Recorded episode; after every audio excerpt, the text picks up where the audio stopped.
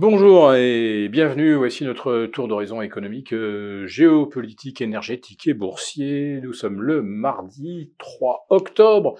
Pour comprendre comment tourne la planète finance euh, en ce début de quatrième trimestre, c'est sur l'inforruptible et nulle part ailleurs. Et aujourd'hui, il sera question de niveau critique et d'un avenir chaotique. Alors on l'a échappé belle à la fin du troisième trimestre. Euh, la plupart des indices avaient cassé à la fois leur support de tendance oblique euh, et leur support court terme. Euh, en ce qui concerne le CAC 40, on commençait même à parler de moyen terme puisque le débordement des 7150 points s'était arrivé dès la mi-février et on dérive depuis euh, maintenant plus de six mois au sein d'une fourchette 7100, 7550. Et c'est le bas de cette fourchette qui avait été préservé in extremis, rappelez-vous, vendredi dernier, avec un rebond du CAC de plus de 1%, qui l'avait éloigné de la zone rouge et rapproché des 7002. Bon, euh, c'est à 7003 qu'on retrouve euh, le niveau d'équilibre un petit peu en dessous, on n'est pas encore en sécurité. Mais sur les taux d'intérêt, alors là, euh, quand je vous parlais de niveau critique, euh, il est clair que on n'a pas euh, cette fois-ci l'espoir d'échapper à une nouvelle phase de correction puisqu'on a soulevé la résistance des 3,35 sur les OAT pour se hisser vers 3,60, on a explosé la résistance des 2,65 sur les Bunds pour aller chercher pas loin de 3%, c'était, je crois, jeudi dernier, on était à 2,97.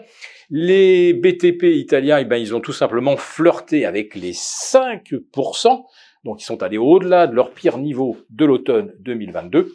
Et euh, sur le pétrole, on a évidemment, euh, à l'issue d'un rallye de 35%, renoué avec les plus hauts de l'automne 2022, c'était début novembre, on avait un baril de Brent à 98, on a fait 97, on avait un baril de WTI à 95,5, euh, on a refait 95.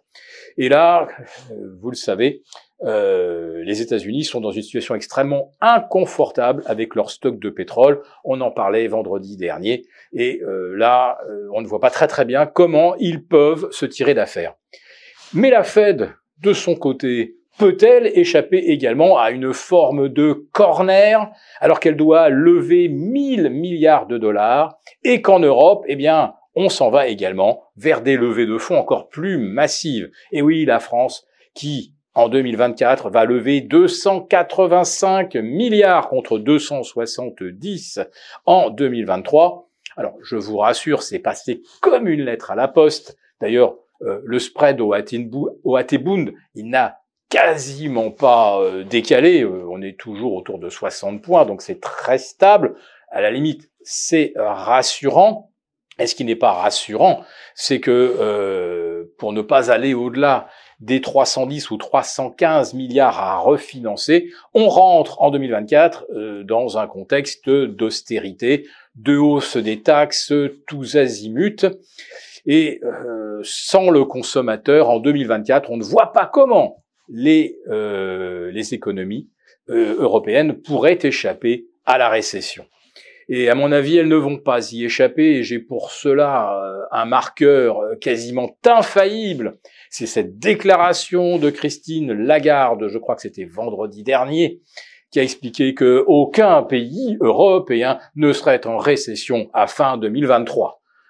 Bon, et eh ben voilà, maintenant on le sait, la récession, on y est, et euh, avec cette BCE qui est notre boussole qui indique le Sud, on sait à peu près vers quoi on se dirige. Une année 2024 où il y a moins de croissance, donc moins de recettes fiscales, et pourtant il faut augmenter les recettes fiscales pour faire face au service de la dette avec des taux à 4, 4,5 peut-être en Europe, et peut-être entre 5,5 et 6 aux États-Unis.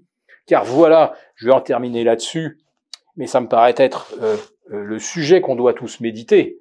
Est-on certain que les taux vont en rester là, à 5,75 aux États-Unis? Est-ce qu'on ne va pas aller, pourquoi pas, vers 6, 6,5% et retrouver les, les niveaux de 2007 À cela, le marché n'est absolument pas préparé. Et si on a sauvé in extremis les supports vendredi dernier, gare à la prochaine incursion du S&P sous les 4200, euh, le, recul du CAC sous les 7100 et euh, de l'Eurostox éventuellement en dessous des 4200. Euh, Tiens, ça rappelle un petit peu le S&P 500.